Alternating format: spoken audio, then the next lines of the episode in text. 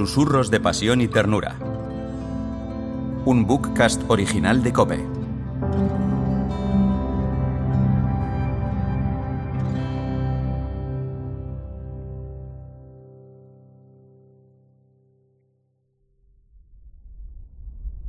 Primer susurro.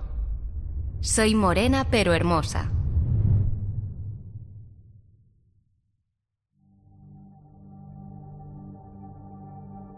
Algunos han conseguido conciliar el sueño, otros dormitan, unos pocos no pueden dejar de llorar. Las mujeres se han quedado cerca del rincón de la ventana que está completamente tapada, como si la luz de los candiles que agonizan pudiera avisar de nuestra presencia aquí. Los miro con los ojos del corazón y con compasión por el dolor que estamos viviendo. Los miro con mis ojos que ya no pueden más de tanto llanto. Los miro con el recuerdo, con la memoria del corazón, de cuando me incorporé al grupo que seguía a Jesús. Mi vida viene a mi recuerdo sin pretenderlo. Soy huérfana de madre desde muy niña. Su ausencia nos unió mucho a mi padre y a mí. Vivíamos del próspero negocio del alquiler de barcas para la pesca y de la salazón del pescado. Mi padre me enseñó todo sobre el negocio como si en lugar de su hija fuera su hijo. Creo que en eso influyó mucho mi madre, extranjera, fenicia en concreto, que no estaba atada a muchas tradiciones nuestras. Era morena y hermosa. Yo me parezco a ella. Cuando mi padre murió, el negocio pasó a ser mío. Todo siguió igual.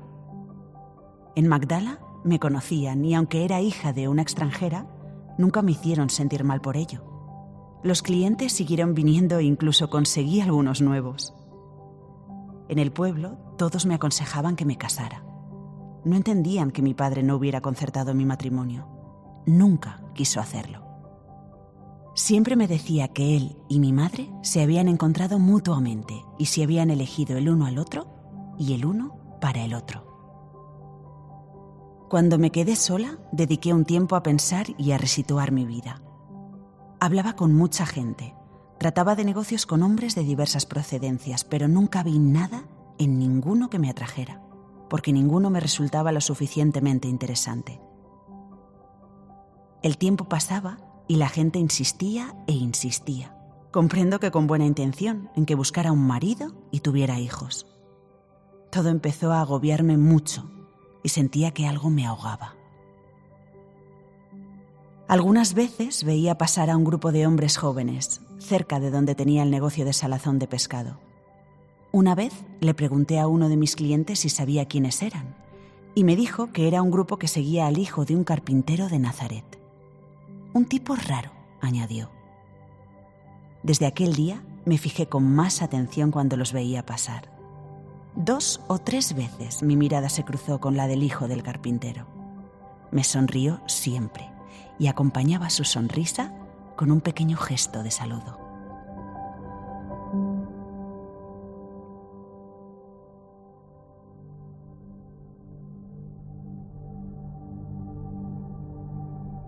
Me sentía cansada, observada y agobiada.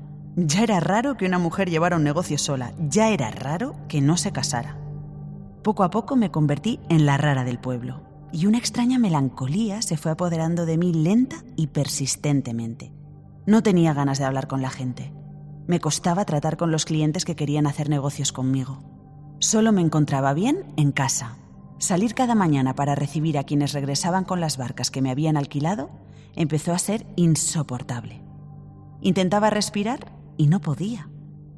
Sentía que tenía el corazón en la garganta. La comida me repugnaba y la mirada de la gente me hacía sentir extraña entre los míos. Una noche, otra más en la que el sueño pasó de largo, decidí alquilar los dos negocios. Tendría dinero para vivir y no vería a nadie.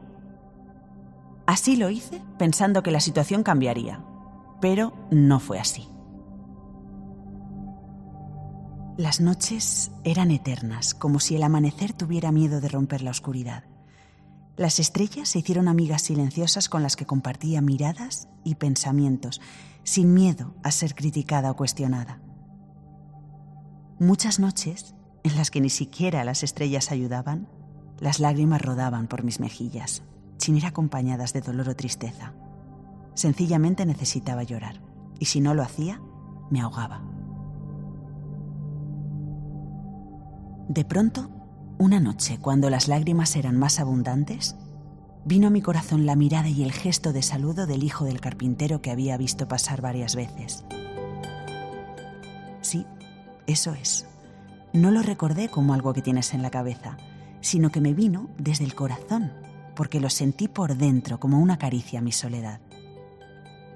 Recuerdo también desde el corazón que por primera vez en mucho tiempo sonreí tímidamente en ese momento.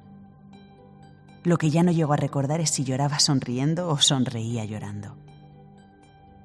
No duró mucho tiempo esa sensación, que fue como un relámpago de felicidad, pero me sentí algo mejor. Fue algo extraño. Entonces no era capaz de expresarla ni para mí.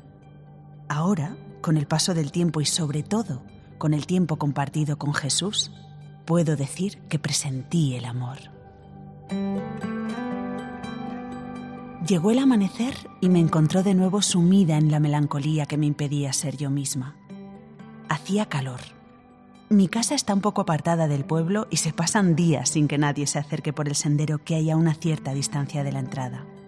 Con la tranquilidad que me daba no ser observada, salí fuera y me senté en el suelo.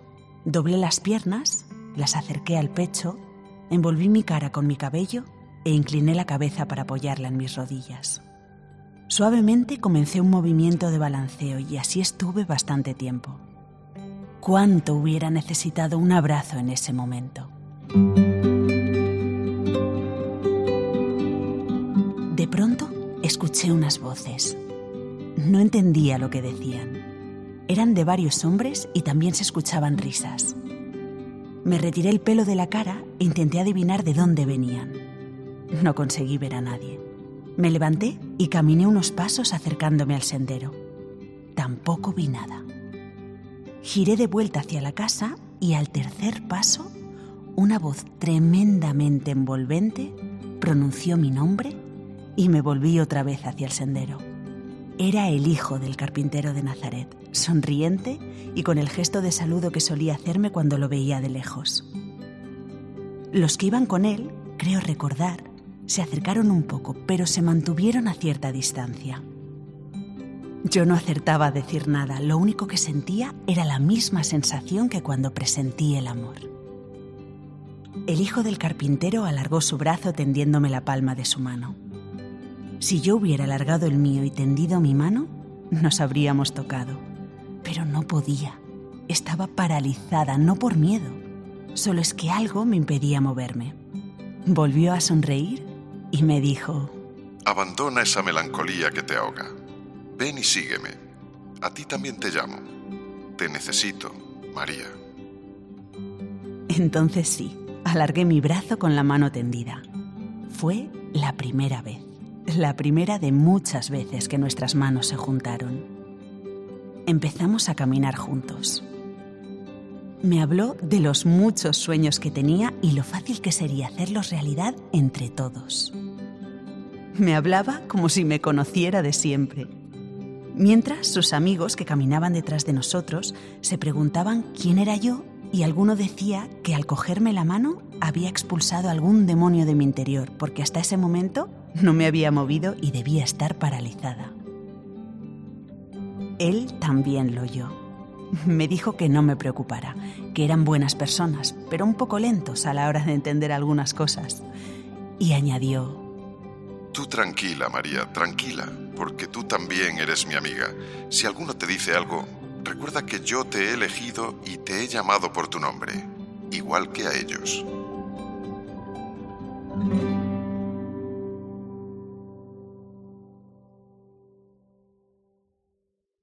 Susurros de Pasión y Ternura es un bookcast original de Cope.